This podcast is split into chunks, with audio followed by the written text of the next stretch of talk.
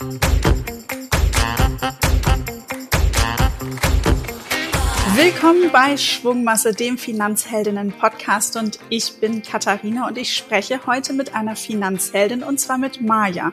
Sie war schon mal bereits in Podcast Folge 104 zu Gast und hat da von ihrem Weg erzählt. Und in der Folge, wenn du nochmal zurückskippst, da erfährst du, wie sie das Thema Finanzen grundsätzlich für sich angegangen ist, wo sie Blockaden hatte und vor allen Dingen auch welche Erfolge sie gefeiert hat, denn sie hat nämlich unter anderem ihre Sparrate damals verdoppelt, ihr Gehalt verhandelt und sie hat im Podcast verraten, wie sie das angegangen ist. Aber wie das Leben so ist, bei Maya hat sich mehr getan, mehr verändert und darüber wollen wir heute sprechen, denn sie hat neben ihren ETF-Sparplänen auch in Eigentumswohnungen investiert und warum sie das gemacht hat, wie sie das angegangen ist, das erfahren wir heute. Da versuche ich ihr ein bisschen zu entlocken. Und Maja, ich freue mich, dass du heute wieder unser Gast bist. Ja, hi Katharina, danke, dass ich nochmal der Gast sein darf. Das freut mich natürlich auch sehr.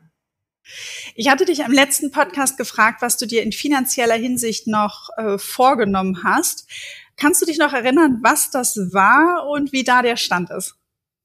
Ja, ich wollte, glaube ich, mehr Geld beiseite legen und äh, auf eine eigene Immobilie hinsparen. Und überraschenderweise hat das so schnell schon geklappt. Das habe ich, glaube ich, damals selber nicht gedacht.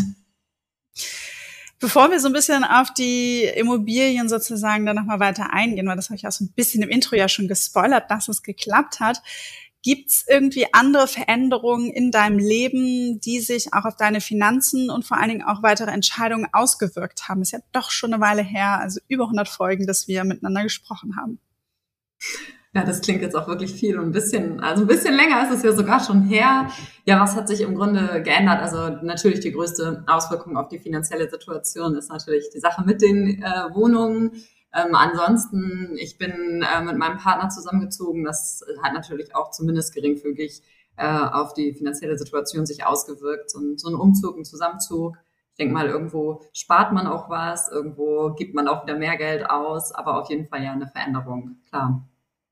Und wie seid ihr dieses Zusammenziehen angegangen? Gab es da irgendwie besondere Entscheidungen oder Herangehensweisen? Weil du wirktest ja auch in der letzten Folge auch so, okay, du weißt klar, was du willst, du hast eine Vorstellung, du hast deine Pläne und auf einmal kommt das Leben dann dazwischen. Wie war das so für dich? Ähm, ja, also wir haben uns war beim Zusammenziehen wichtig oder ich bin in die Immobilie von meinem Freund gezogen und habe ja vorher in einer Mietwohnung gewohnt und ähm, vor allem ihm war in der Situation wichtig, dass ich mich da finanziell nicht verschlechter. Also dass wir jetzt nicht sagen, ich ziehe jetzt in ein deutlich größeres Haus und habe auf einmal auch deutlich höhere Kosten. Ähm, das ist natürlich für mich ganz gut, weil ich dadurch keine finanzielle, Schlecht finanzielle Verschlechterung habe, was die Wohnsituation angeht. Ähm, wir haben das Ganze auch schriftlich festgehalten, wobei man sagen muss, dass es kein offizieller Mietvertrag ist, sondern ein inoffizieller Mietvertrag zwischen uns beiden, aber trotzdem schriftlich festgehalten, zusammengesetzt, uns aufgeschrieben, was, äh, was wichtig ist. Ähm, genau, da natürlich dann auch die Miete, die ich an ihn bezahle. Ja, ansonsten stehen da aber auch noch Sachen drin, wie ich bekomme morgens einen Kaffee ans Bett geliefert. Also das haben wir auch mit festgehalten. Okay, okay. Also ähm, und von wem war das die Idee oder wer kam mit dem Impuls? Lass uns das mal so für uns schriftlich festhalten. Und wie seid ihr das angegangen? Habt ihr euch da mal irgendwie zwischendurch mal hingesetzt oder so richtig geplant? Irgendwie mal, hey, wir nehmen uns jetzt mal einen Abend Zeit und äh, magst du so ein bisschen nochmal zum Prozess erzählen, weil ich finde das äh, ganz interessant. Ja, also wir sind ähm, zusammengezogen und haben meine Wohnung noch ein paar Monate leer stehen lassen. Einfach so ein bisschen als Backup. Also ich bin jetzt ja auch keine Anfang 20 mehr, dass man einfach so, ach ja, und ich lebe in den Tag hinein, sondern ich bin ja auch schon mal mit jemandem zusammengezogen und nach einer Trennung wieder ausgezogen aus der Situation. Und wir haben zwar gemerkt, dass es ganz gut gepasst hat, haben aber dennoch gesagt, als Sicherheit, lass uns mal die, die Hintertür nochmal offen halten, ähm, haben den, das Zusammenziehen aber mit allem gemacht, was dazugehört. Also Möbel, der Umzug war schon ein richtiger voller Umzug. Ähm, Genau, und solange die leerstehende Wohnung von mir noch bezahlt wurde, habe ich auch keine Miete bei meinem Freund bezahlt. Und also quasi Wohnen, Zusammenwohnen auf Probe habt ihr erstmal gemacht. Genau, ja genau, so haben wir das gemacht. Okay. Und ähm, ja, das war der, der Testlauf. Und dann irgendwann haben wir gesagt, ach komm, hier, dieses doppelte, doppelt irgendwie Miete zahlen und Miete für eine leerstehende Wohnung bezahlen, das ist jetzt auch nicht so sinnvoll. Wir machen das jetzt einfach. Und dann habe ich gesagt, okay, aber dann lass uns das doch irgendwie, ist jetzt irgendwie komisch ohne Mietvertrag. Und dann haben wir uns halt einfach ein Blatt Papier genommen und einen Stift genommen und uns an den Tisch gesetzt und gesagt, okay, was sollten wir denn im Mietvertrag festhalten? Haben so überlegt, was steht in normalen Mietverträgen? Natürlich äh, die Miet die Miete, also die Mietsumme, was man bezahlt und wann man eingezogen ist. Solche Sachen haben wir festgehalten. Wir haben auch festgehalten, dass wir uns nach zwölf Monaten nochmal wieder zusammensetzen wollen, schauen wollen, wie ist es so, wie ist das Mietverhältnis, wie sind beide Parteien äh, mit der Situation zufrieden. Also wir haben auch solche witzigeren Sachen aufgenommen ne? und eben genau dann auch sowas wie den Kaffee ans Bett oder ja, solche Sachen. Und, Verrat ähm, uns da ganz kurz als kleinen Einblick äh, äh, dein Geheimnis. Wie, wie, wie kam das zustande? Das ist ja jetzt Mit kein normales Miet. Ja. nee, das war seine Idee. Sehr gut. Und dann habe ich gedacht, gut, das nehme ich. Das nehme ich, klar.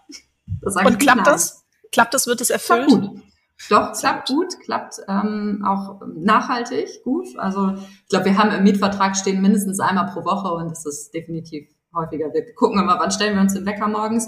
Ja, dann lass noch mal eine halbe Stunde eher, dann schaffen wir das auch noch mit dem Kaffee. Also das ist wirklich absolut fest verankert im Ritual. Schön. Ja. Wir haben ja letztes Mal auch über das Thema Gehaltsverhandlungen und deine Sparrate gesprochen. Ähm, wie ist da denn so ein bisschen der, der Status quo? Also hast du seit unserem letzten Gespräch nochmal Gehalt verhandelt? Du hast ja vorher so ein bisschen erzählt, da warst du immer gut dran. Du hast erzählt, was dich, was dich auch motiviert hat. Ähm, oder war das jetzt gar nicht mehr nötig? Doch, das ist immer nötig, immer wichtig, da am Ball zu bleiben, auch wenn man vielleicht von sich persönlich sagen würde, das ist nicht meine Art, da am Ball zu bleiben. Es ist dennoch wichtig, das zu tun. Und ähm, genau, seit dem letzten Mal, dass wir gesprochen haben, hatte ich zwei Gehaltsverhandlungen. Und äh, ja, eine davon lief auch sehr positiv. Da habe ich mich sehr drüber gefreut. Die lief wirklich erfolgreich. Und die zweite lief, ja, ich glaube, man könnte sagen, normal. Dann in der Vorerfahrung, die ich gemacht habe, für mich natürlich eher negativ, weil man dann ja schon würde ich sagen, auf einem hohen Ross sitzt. Aber wenn man zwei sehr erfolgreiche Gehaltsverhandlungen hatte und die dritte läuft eher normal, dann ist es halt schon im persönlichen, in der persönlichen Wahrnehmung eher etwas negativ gelaufen. Vielleicht im ersten Schritt auch eine leichte Demotivation, wobei das natürlich auch wieder vergeht. Das ist ja nur, nur äh, das, das, das Geld als ein Faktor der Motivation da. Ähm, ja, generell die Gehaltsverhandlungen, das ist, denke ich mal, auch so die wirklich großen Sprünge, die macht man halt, wenn man den Job wechselt oder wenn man die Rolle wechselt. Ähm, und ich habe jetzt halt in den letzten äh, zweieinhalb Jahren weder meinen Arbeitgeber gewechselt noch groß die Art meiner Tätigkeit verändert. Ich bin jetzt keine Führungskraft geworden oder so. Deswegen ist es auch ja ein natürlicher Prozess, dass da nicht jedes Jahr die Wahnsinnssprünge passieren. Ähm, meine Sparrate habe ich leicht verändert, als ich die große Gehaltsverhandlung nochmal hatte, also den großen Sprung gemacht habe. Da habe ich die auch nochmal deutlich angepasst. Jetzt der, ähm, der normalere Sprung, der war jetzt auch gerade erst kürzlich, da habe ich nicht viel verändert. Ähm, ich sollte meine Sparrate nochmal deutlich anpassen, weil natürlich durch die Investitionen mit den Wohnungen auch mein, ähm, mein Puffer auf dem Tagesgeldkonto, also der Notgroschen, sich deutlich verringert hat. Und das ist ein Gefühl, was ich so vorher jetzt auch schon länger wieder nicht hatte. Und jetzt bin ich erstmal wieder dabei, diesen Puffer wieder aufzubauen. Ja. Magst du sagen, was ist der Unterschied gewesen, dass es eine große Gehaltsverhandlung war und eine kleinere? Ist es da, dass du so ein bisschen da die Position dann verändert hast? Oder sind es dann sozusagen die Prozesse im Unternehmen gewesen? Ähm, bist du beides mal, äh, beide Male das proaktiv selber angegangen oder bist du da automatisch in den Prozessen sozusagen auch vom Unternehmen gewesen? Was ist da so ein bisschen die, der Hintergrund? Also, wir haben Gott sei Dank bei uns im Unternehmen den Prozess, dass man einmal pro Jahr über das Gehalt spricht. Das heißt, ich muss nicht jedes Mal die Initiative ergreifen und diese Hürde gehen, mein Chef um diesen Termin zu bitten, sondern das ist bei uns Gott sei Dank schon im Prozess verankert, dass es diesen Termin gibt. Das ist für mich natürlich erstmal eine Hürde weniger, die ich da zu nehmen habe. Ähm, die Gehaltsverhandlungen, über die wir im vergangenen Podcast gesprochen haben, das war ja eine, die mit einem äh, Jobwechsel einherging. Und jetzt war es so, bei der größeren Gehaltsverhandlung war es im Grunde auch ein Rollenwechsel. Also ich habe innerhalb des, des ersten Jahres, dass ich in diesem Job gearbeitet habe, ähm, doch deutlich viel noch meine Rolle dazu gewonnen zu dem, was eigentlich mal vereinbart war. Und das war natürlich jetzt im zweiten Jahr nicht mehr ganz so ein großer Sprung. Also das und auch ein bisschen berücksichtigen, dass ich da jetzt nicht nochmal komplett irgendwie super viele neue Tätigkeiten dazu gemacht habe. Natürlich habe ich mich weiterentwickelt, aber die Komplexität ist einfach nicht mehr so stark gestiegen. Ja. Jetzt hast du ja schon so ein bisschen verraten äh, oder auch gesagt, okay, du musst nicht jedes Mal dann um einen neuen Termin dann irgendwie bitten. Das wird auch sozusagen, ist jährlich in dem Prozess, dass du das auch ganz gut findest. Hast du aber trotzdem das Gefühl gehabt, dass durch die Übung und diese Herangehensweise, über die wir ja schon letztes Mal intensiv gesprochen haben, dass dir das jetzt auch geholfen hat, äh, deine Standpunkte klarer zu machen und vor allen Dingen auch schneller zu wissen, was du möchtest? Ja, definitiv. Also ich bin viel sicherer geworden. Natürlich ist man davor oder bin ich davor aufgeregt, ähm, einfach weil es ja ein Gespräch ist, was man dann trotzdem nur einmal im Jahr führt. Äh, da bin ich auch dann der, der Typ, der so ein bisschen nervös wird davor, aber nichtsdestotrotz viel sicherer. Ich weiß, wie diese Gespräche ablaufen. Ähm, ich habe ein viel besseres Gefühl.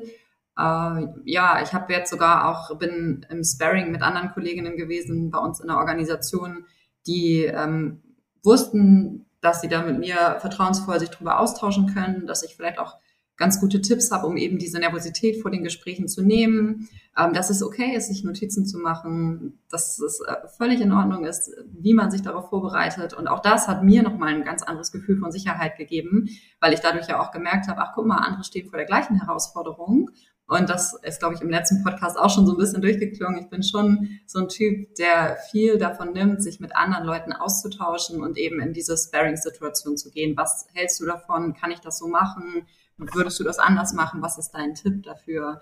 Ähm, das ist einfach was, was mir auch nochmal Sicherheit gibt. Jetzt lass uns mal zu deinen Eigentumswohnungen kommen. Du hattest ja eigentlich gesagt, okay, du würdest gerne in eine Immobilie irgendwie investieren. Jetzt äh, weiß ich aus dem Vorgespräch, okay, es sind drei. Wie kam es denn dazu? Vier. Vier sogar. Okay, alles klar. Da ist mir falsch notiert.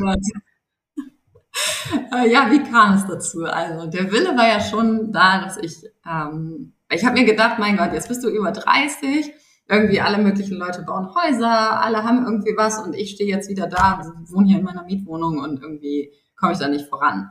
Also der Wille war da, nur irgendwie dieser Schritt zur Handlung, der fehlte mir so ein bisschen, weil ich auch nicht so richtig wusste, wie. Also ich kenne mich dazu schlecht aus. Ich kann im Grunde nur die Wohnungen beurteilen, wo ich mal selber drin gewohnt habe, weil ich da weiß, wie ist die Nachbarschaft, wie funktioniert die Heizung, wie sind diese ganzen Gegebenheiten, auf die man achten muss. Und ich kann ja schlecht in die Wohnung erstmal einziehen und dann sagen, ob ja, kaufe ich oder kaufe ich nicht. Das funktioniert ja in der Praxis einfach nicht.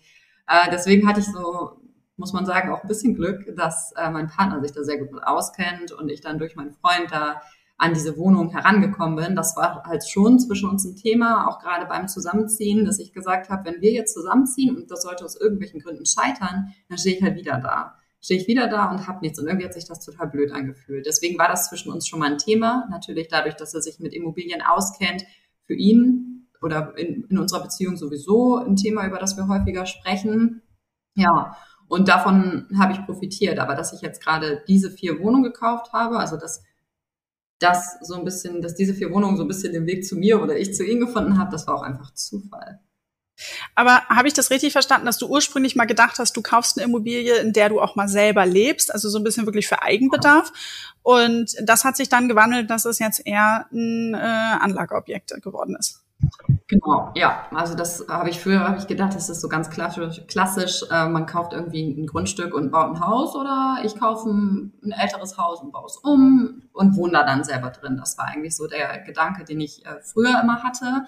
Und das sind jetzt vier Wohnungen, in denen ich halt nicht wohne, sondern die wirklich Anlageobjekte sind, was ich vermute finanziell jetzt auch nicht unbedingt die dümmste Entscheidung ist, das so zu tun. Aber das war auf jeden Fall vorher nicht meine Strategie dahinter. Klar, als ich ähm, in, meine Miet in der Mietwohnung, in der ich damals gewohnt habe, da habe ich auch gedacht, Mensch, es wäre ja auch ganz praktisch, so eine Wohnung zu haben und die dann einfach zu vermieten. Ähm, aber das war nicht äh, direkt mein Ziel, das genauso zu tun, sondern das ist einfach irgendwie aus der Situation geschuldet, diese zufällige Situation, die, die halt wirklich ja glücklich war, in der ich da war, dass ich gedacht habe, ja, doch, mache ich so. Ja, aber es war nicht mein Plan. Und wie bist du dann die Auswahl angegangen und vor allen Dingen hast dann auch für dich eine Entscheidung getroffen? Das ist ja dann doch auch schon ein großes Paket gewesen. Ja, im Grunde eine Auswahl gab es nicht so richtig, sondern das war halt, ähm, ja, über meinen Freund kam dieses Angebot, hier gibt's vier Wohnungen. Ähm, deswegen war die Auswahl zwischen, nehme ich jetzt die oder nehme ich was anderes. Ich hätte ja auch zum Beispiel irgendwie im Neubau Mehrfamilienhaus mir eine Wohnung kaufen können, das wäre ja auch gegangen. Aber jetzt in der Situation selber gab es diese Auswahl nicht, sondern es gab halt das Angebot mit diesen vier Wohnungen. Und ähm, ja klar, natürlich, ich hätte die Entscheidung treffen können, nee, mache ich nicht. Und dann hätte ich weitergesucht und vielleicht irgendwann was anderes gefunden. Aber da jetzt wirklich eine Auswahl, die vier Wohnungen oder was anderes gab es nicht oder vielleicht nur zwei davon, sondern halt Auswahl war getroffen. Tja, und die Entscheidung, auch da muss ich sagen, es ist ja nun mal mein, der Typ, der ich bin, der da auch gerne dann nochmal mit anderen Leuten drüber spricht und die zu mir gesagt haben, mach das, das ist mega, trau dich. Ähm, was ich auch letztendlich gebraucht habe, um mich wirklich zu trauen. Also wäre ich in einer anderen Situation gewesen, in der ich weniger Rückendeckung für diese Entscheidung gehabt hätte, weiß ich nicht, ob ich den Mut gehabt hätte, mich wirklich dafür zu entscheiden, das zu gehen, weil es ist einfach eine super hohe Summe, die man da auf einmal sich verschuldet mit so einer super hohen Summe. Und das ist nicht so ein cooles Gefühl. Und wenn man dann aber die Rückendeckung und den Zuspruch von anderen Leuten hat, oder ich halt, wenn ich diesen, das hat mir super viel Mut gegeben, das dann so zu tun. Ja, hört sich total cool an. Magst du aber auch noch mal so ein bisschen was zu dem Rahmen irgendwie erzählen? Wir haben jetzt immer nur von vier Wohnungen gesprochen. Magst du sagen, was sind das für Wohnungen? Sind die alle in einem selben Haus oder sind die in verschiedenen Häusern? Weil ich habe jetzt bislang verstanden, es ist so ein Paket gewesen, was du angeboten bekommen hast. Ähm, vielleicht kannst du da noch mal einen kleinen Einblick geben. Ja, also das sind vier Wohnungen. Die sind alles 30 Quadratmeter, alles Einzimmerwohnungen. Die sind in zwei verschiedenen Häusern, also zweimal zwei Wohnungen. Und ähm, beide Häuser sind halt normale Mehrfamilienhäuser, ältere Häuser, ähm, sind beide bei mir in der Nähe. Also ich bin bei den Wohnungen innerhalb von fünf Minuten mit dem Fahrrad. Und das ist auch ein, ein Punkt, der mich dazu bewogen hat, diese Entscheidung zu treffen, so dass ich weiß, okay, ich bin da mega nah dran. Ich habe da noch mal eine ganz andere Beziehung zu den Gebäuden, weil die bei mir halt super in der Nähe sind. Ich kann da schnell hinfahren, ich kann mir das da angucken. Ähm, das hat dem Ganzen auch noch mal so, oder hat mir ein besseres Gefühl gegeben. Und ähm, Genau, 30 Quadratmeter groß, sind hier auch von der Lage recht zentral. Ähm, dass die Gebäude sind gut. Also manchmal hat man das ja so, dass man in so einen, so einen, so einen Flur reingeht und man denkt so, boah, hier stinkt's irgendwie, sei es modrig nass oder sei es, es stinkt mega nach Essen oder so. Und das war bei beiden Gebäuden gar nicht der Fall. Also man ist da reingegangen und es war so einfach, ich hatte einfach ein ganz gutes Gefühl dabei. Und ähm, ja, genau. Zwei der Wohnungen sind auch vermietet gewesen. Die Miete habe ich übernommen. Ähm, auch die Mietverträge, das habe ich alles so übernommen. Und zwei der Wohnungen haben halt leer gestanden und ähm, waren auch eine stark und eine auch nicht ganz so stark, aber trotzdem stark äh, modernisierungsbedürftig, renovierungsbedürftig. Also da wäre ich nicht drum rumgekommen. Das hat man der Wohnung angesehen, zumindest der eine, wo es wirklich stark war. Das heißt, ich wusste auch schon, wenn ich die Wohnung kaufe, ich muss da noch was dran machen. Ich kann die nicht so übernehmen und direkt vermieten. Weil auch da, wenn man dann in diese Rolle Vermieter geht, was dann ja nun unweigerlich passiert, dann muss man sich ja überlegen, was möchte man gerne vermieten. Und ich zum Beispiel bin jemand, mir ist das schon wichtig, dass es schön aussieht, da wo man wohnt und dass das Design irgendwie stimmt. Und dann hätte ich mich nicht gut damit gefühlt, eine Wohnung zu vermieten, wo ich eigentlich weiß, Gott, da kannst du gar keinen reinlassen. Da wird derjenige sicher gar nicht wohlfühlen. Also dieser Wohlfühlfaktor, das ist mir schon wichtig und dann eben aber auch wichtig bei den Wohnungen, die ich gekauft habe. Ja. Das heißt also, neben der grundsätzlichen Summe, die du erstmal zahlen musstest, wusstest du, okay, da kommt nochmal was für Modernisierung obendrauf. Da sind wir dann beim Thema Finanzierung. Wusstest du, bevor dieses ganze Thema kam, ähm, was du dir leisten kannst? Oder kam das eher dann so, weil das ein bisschen holter die Polter ja auch kam, hat man gehört, kam das dann erst danach, dass du dann so ein bisschen losgezogen bist und mal gesagt hast, okay, Leute in der Bank, wie sieht es jetzt hier aus mit der Finanzierung? Funktioniert das oder nicht? Magst du da nochmal so ein bisschen erzählen? Ja, also ich hatte überhaupt gar keine Ahnung davon, was ich mir leisten kann und wie viel Geld man von der Bank bekommt. Ich hätte auch gar nicht gedacht, dass die Bank einem so viel Geld gibt. Also das ist natürlich schön und ich habe mich da auch darüber gefreut, dass das so geklappt hat, aber definitiv der zweite Weg. Also ich habe dann die Wohnung gesehen und wusste dann, was die kosten werden. Und dann bin ich zur Bank gegangen und habe gesagt, kriege ich eigentlich das Geld? Und erstaunlicherweise, ja, man kriegt das Geld. Also ich kann, kann eigentlich nur sagen, so als Tipp, einmal mehr nachfragen, weil man kriegt, glaube ich, mehr Geld, als man denken würde von der Bank. Das war für mich äh, dann natürlich in der Situation, in der ich war, eine sehr positive Erfahrung, auch weil ich halt äh, mehr als 100 Prozent finanziert habe, dadurch, dass ich halt schon wusste, dass eine Modernisierung ansteht und ich mehr als nur den Kaufpreis äh, an Geld bereit haben muss. Genau. Ja. ja. Und wie war dann der Moment der Unterschrift, als du beim Notar oder bei der Notarin gesessen hast und wirklich für das Ganze unterschrieben hast? Ich finde, es gibt so zwei Momente bei so einem Immobilienkauf. Einmal, wenn man dann die, äh, die also wirklich der, die Notarunterschrift, das ist ja wirklich das Wichtige. Und dann unterschreibt man ja auch nochmal den Finanzierungsantrag. Das sind irgendwie zwei, zwei große Unterschriften, aber die Größe ist halt noch beim Notar. Wie hat sich das bei dir angefühlt? Ja, also auch genau, das Notar war so ein bisschen, das war mega irreal irgendwie. Also ich habe da gesessen und ich habe irgendwie gedacht, ich sitze neben mir und das war so eine ganz komische Situation, auch, auch rückblickend. Also in der Situation selber schon und auch rückblickend muss ich auch sagen, also es war irgendwie super strange. Ähm, die reden ja Deutsch, man versteht die Sprache, man versteht die Wörter, man versteht auch, was die Leute sagen. Und er erklärt, also der Notar hat es auch super für mich erklärt, er wusste, dass ich mich da nicht auskenne und hat ähm, die, die schwieriger zu verstehenden Inhalte des Vertrags äh, mir erklärt und hat das ganz toll gemacht. Und trotzdem hatte ich die ganze Zeit das Gefühl, oh Gott, ich verstehe das gar nicht. Um Gottes Willen, ich glaube, ich weiß gar nicht, was er meint. Also es ist total komisch gewesen. Man versteht die Worte, man versteht die Sätze, man versteht, was sie bedeuten. Und trotzdem hatte ich das Gefühl, gar keine Ahnung, was er da sagt. und auch diese Summe, ne, also man gefühlt vor Augen führt, das ist ja wahnsinnig viel Geld, ne? Und sich dann mal eben so sechsstellig zu verschulden, das ist auch nicht so ein cooles Gefühl. Und wie fühlt sich das jetzt so heute für dich an? Eigentümerin, Vermieterin, was, was macht das mit dir? Also, ähm, ich habe zwei der Wohnungen, die, die leer standen, in der Kurzzeitvermietung.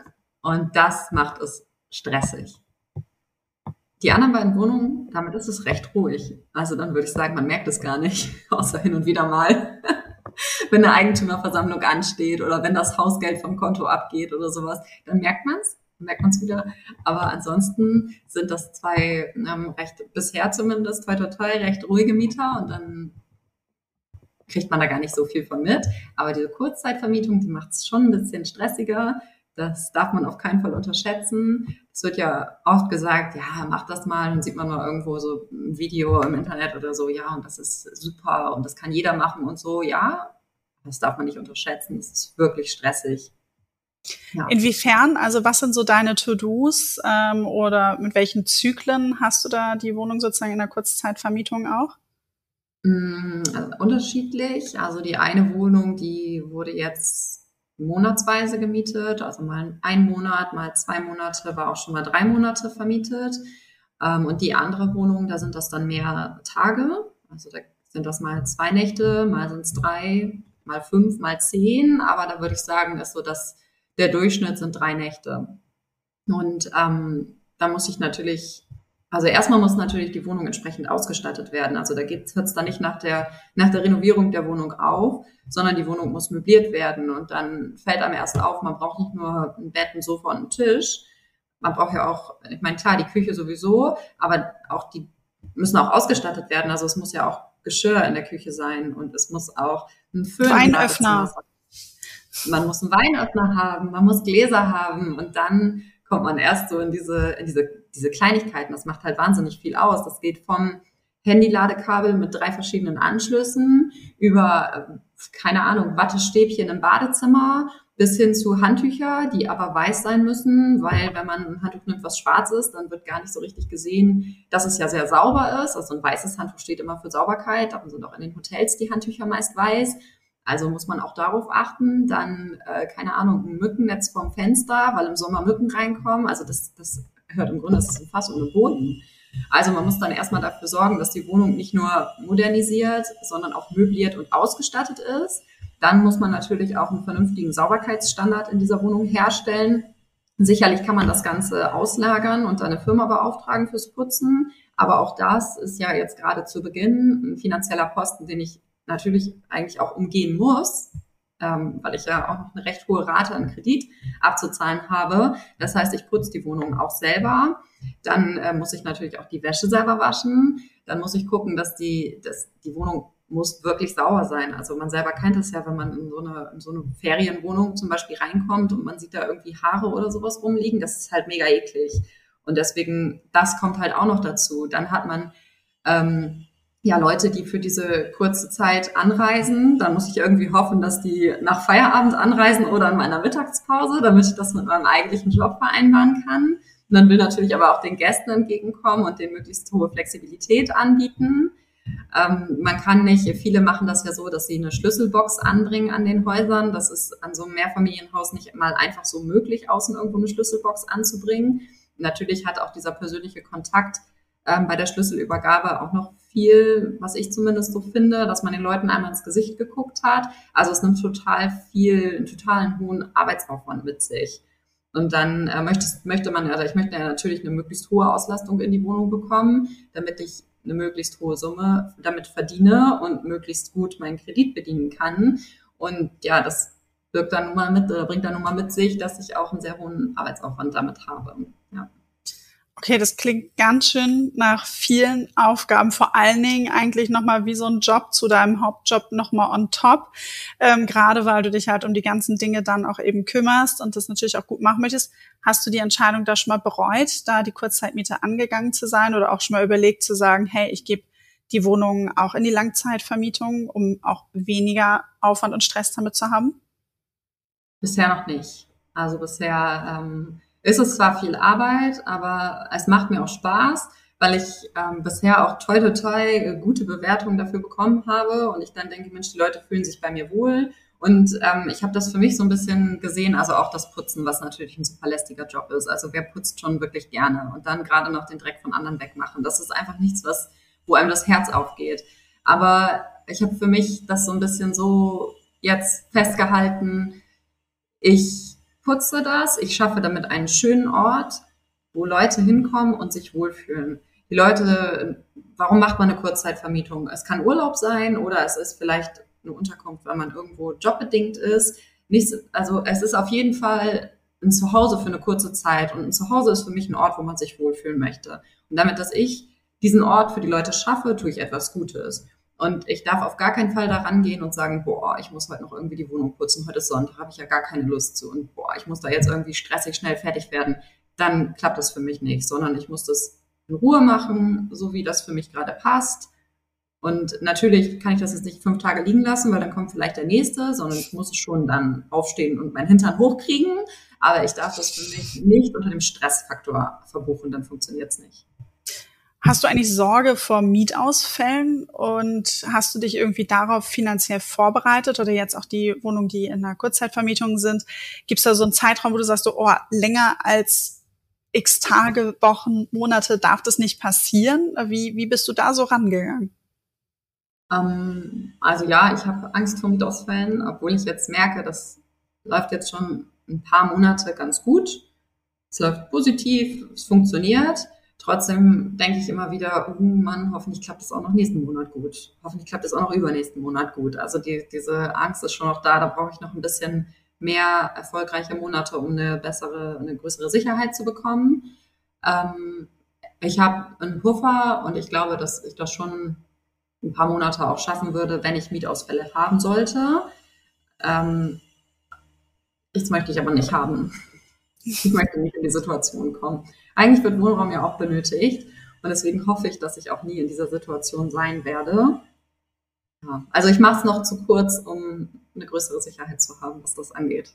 Ja, glaube ich. Aber du hast ja auch eben gesagt, ne, also es wird Wohnraum benötigt und vor allen Dingen ist es fünf Minuten von deinem aktuellen Wohnort entfernt. Du kennst die Lage, du kennst die Umgebung, du kannst ein bisschen einschätzen, was ist da. Du hast nicht einfach irgendwo in einer anderen fremden Stadt was gekauft und gesagt, okay, ich investiere jetzt mal und mal schauen, wie das irgendwie läuft. Ja.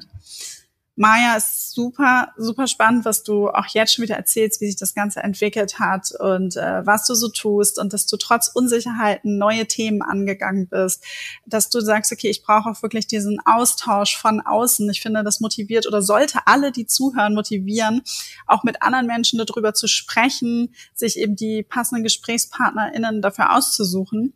Und was mich jetzt so beschäftigt, ist nochmal so die Frage, wenn du an dein, ich sage jetzt mal 18-jähriges Ich denkst, hättest du geglaubt, dass dein Leben in den äh, 30ern, in den sehr frühen 30ern, sage ich jetzt mal, äh, dass es da so aussieht? Nein, gar nicht. mit 18 habe ich noch gedacht, oh ja, mit Mitte 20 verheiratet, zwei Kinder.